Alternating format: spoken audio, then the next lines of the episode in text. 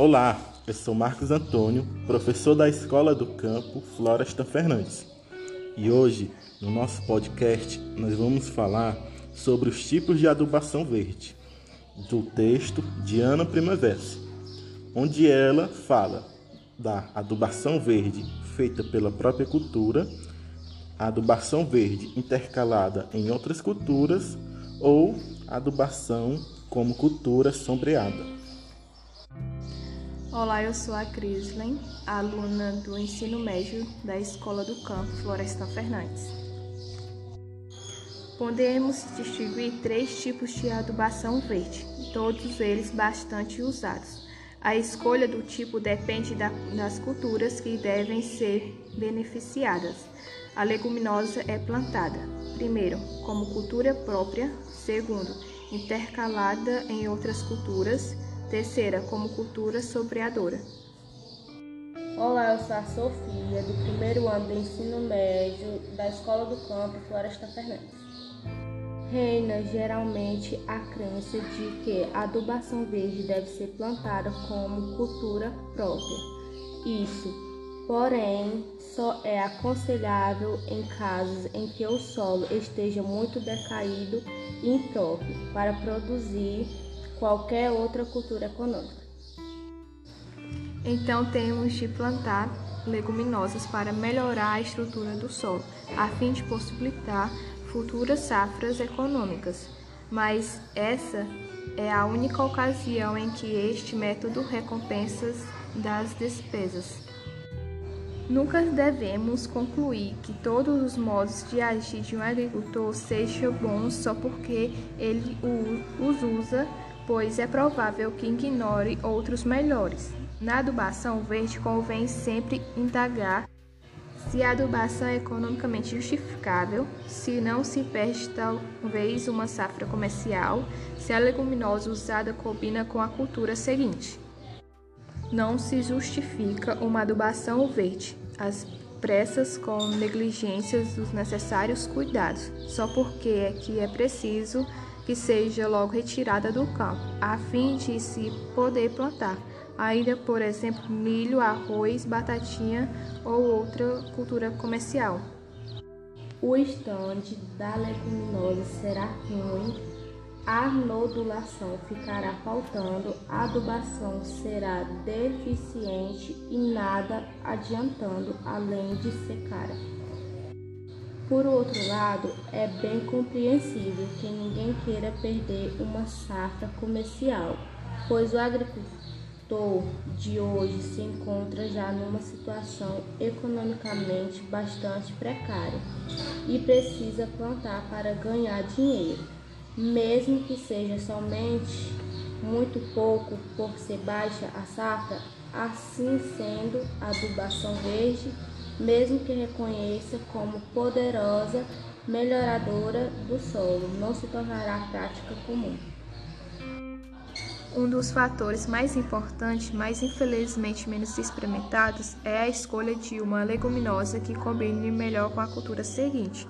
Se ela não combina bem, as bactérias noduladoras soltam no solo, atacam como parasitas as raízes das plantas da cultura o prejuízo pode ser grande. Assim, é fato bem conhecido que, por exemplo, o trevo não combina com a aveia porque suas bactérias não combinam entre si. Em, muito, em muitos casos, elas se comportam de uma forma neutra, o que não é mal, mas também não traz vantagem porque só alcança muito meio êxito quando podemos obter êxito completo. Se escolhemos uma leguminosa que combine bem com a cultura seguinte, as bactérias rizóibas contribuem para a assimilação de fertilizantes e assim mesmo em solos meio pobres conseguiríamos boas safras. São amistosas, por exemplo, a mucuna com o milho, o trevo com o trigo, o feijão, fradinho com a cana, o tremoço com o café, a ervilhaca com o algodão, dentre outras parcerias. Obrigado a todos os ouvintes que participaram mais de um episódio do podcast.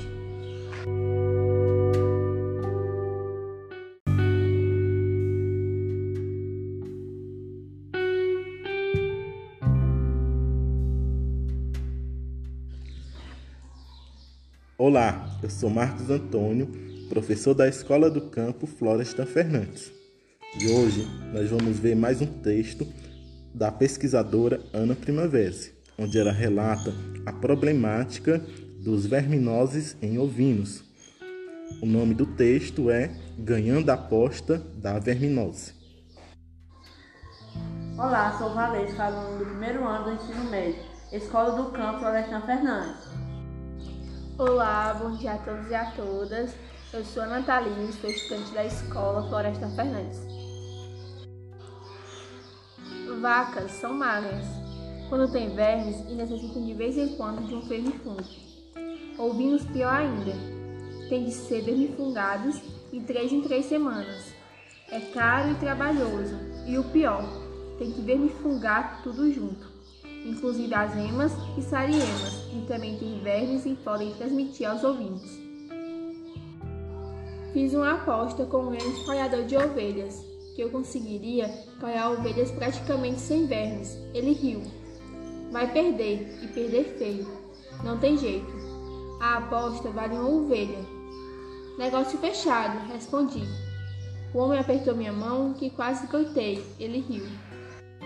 Eu não era nenhuma iniciante e sabia o que ia fazer. Verme não é um bicho que ataca igual a um ladrão. Ele tem regras, vive dentro da vaca, ovelha, ema e outros, come e engorda no intestino do animal. Seus ovos são expulsos com as fezes, as larvinhas nascem no pasto após quatro a oito dias, conforme a estação do ano. De manhã e de tarde, sobem as forrageiras à espera de um animal que as coma para reiniciar seu ciclo. Se não vem animal nenhum, após duas semanas, morrem de fome. O ciclo ao ar livre, do ovo à larva adulta, tem aproximadamente três semanas. Calculei um rodízio com 30 dias para ter certeza de que poucas larvinhas ainda sobreviviam.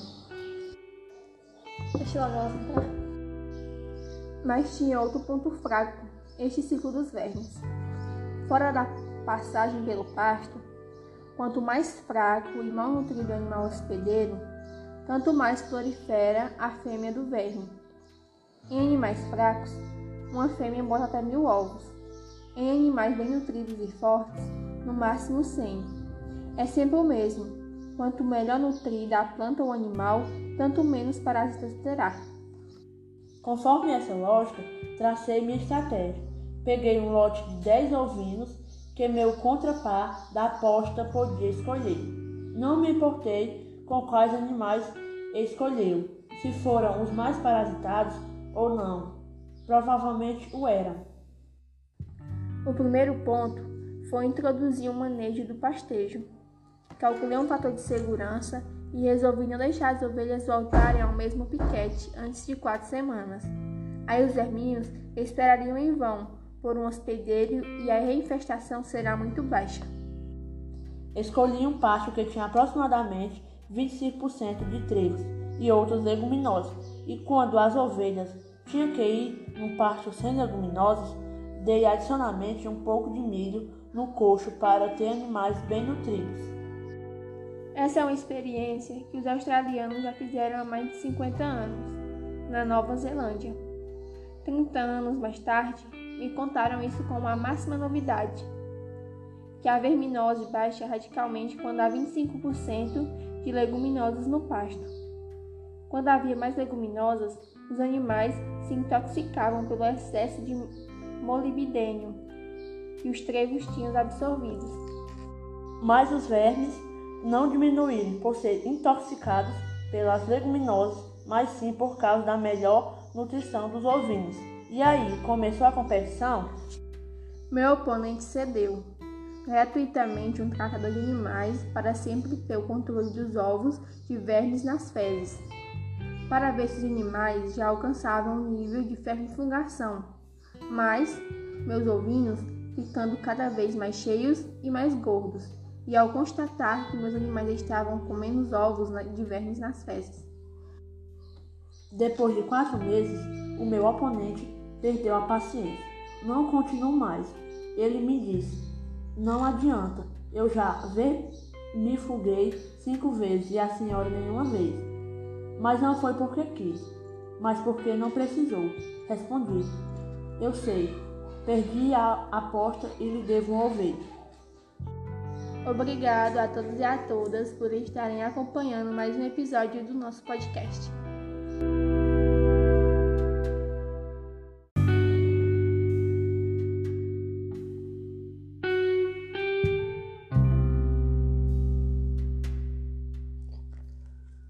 Olá, eu sou Marcos Antônio, professor da Escola do Campo Florestan Fernandes. E hoje, nesse episódio, vamos ver o texto da pesquisadora Ana Primavera, onde ela fala do preparo da terra para o cultivo, a aração controlada.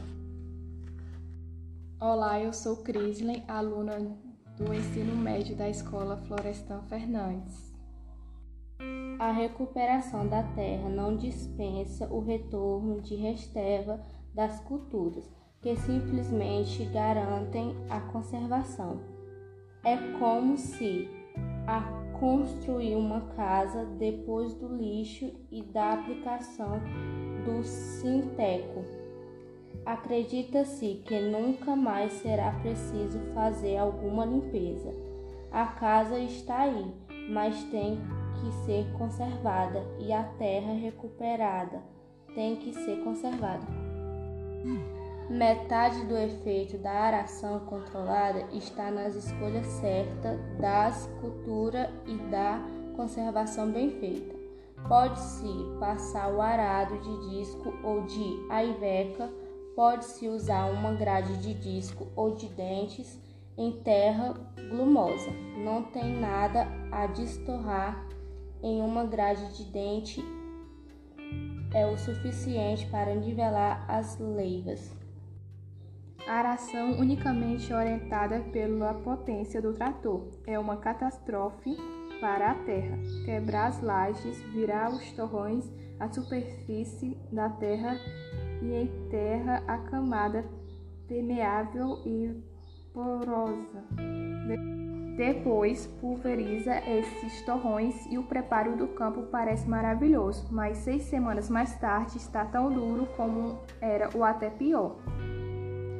As terras decaem rapidamente, a erosividade das chuvas aumenta perigosamente por causa da superfície de terra facilmente encostradas e as culturas respondem cada vez menos aos adubos, enquanto as espécies com defensivos aumentam.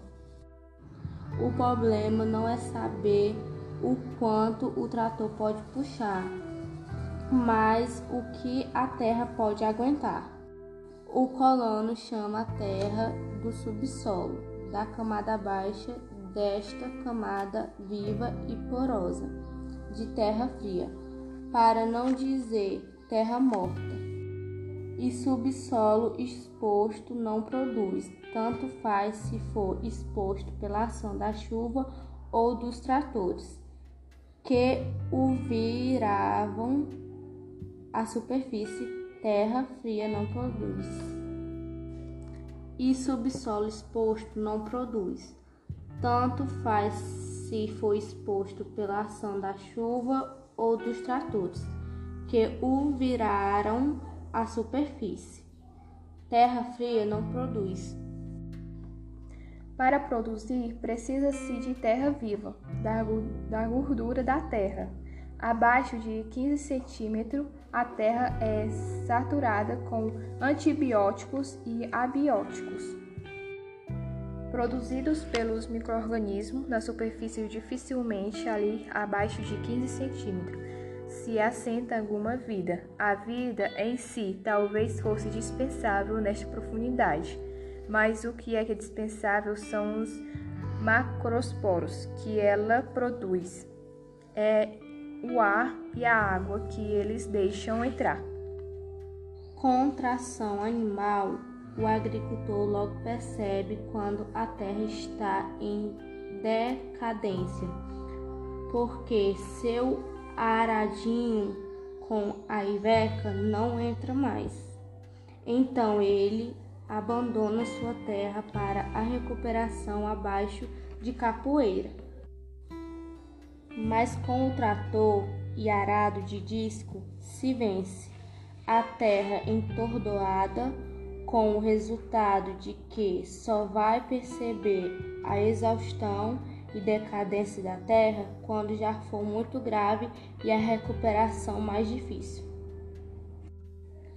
Antes da aração, se cava uma cova e retira-se com pá uma placa de terra, preferencialmente com uma raiz pivotante, como de gaúchuma,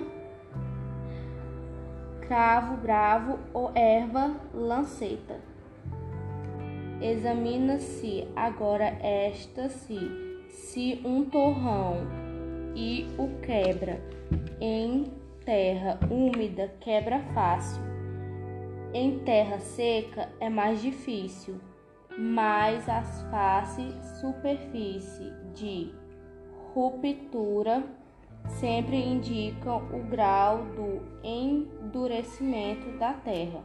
Mas as faces superfície da ruptura sempre indicam o grau do endurecimento da terra.